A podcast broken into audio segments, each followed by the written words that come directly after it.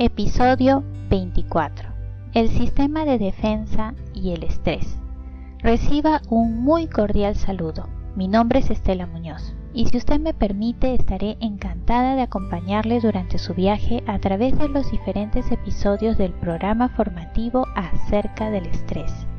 En este episodio número 24 hablaremos del sistema de defensa y el estrés.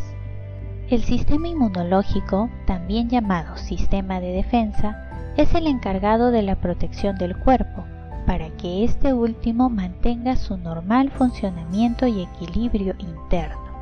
De esta manera, se puede decir que el sistema de defensa es como nuestro ejército, el cual se enfrenta a las estructuras o sustancias que representan un peligro para el organismo, por ejemplo las bacterias, los hongos, las toxinas, entre otras. Entonces, el sistema de defensa del cuerpo es aquel que está preparado para proteger la vida ante la detección de posibles amenazas. Es más, el sistema neuroendocrino influye indirectamente en el sistema de defensa para conservar al cuerpo y la mente en buen estado. Sin embargo, en el escenario de una situación estresante, cuando el estrés persiste en el tiempo, llega a consumir mucha energía generando el agotamiento del propio organismo.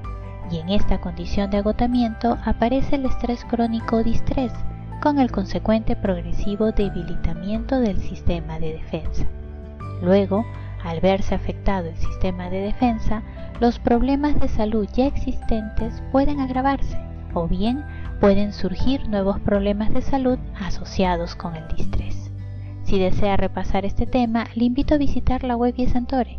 Allí encontrará la publicación del programa formativo acerca del estrés, que incluye audios, infografías, ideas fuerza, contenidos adicionales y mención a fuentes consultadas. Muchas gracias por su asistencia y nos reencontramos en el próximo episodio. Chao.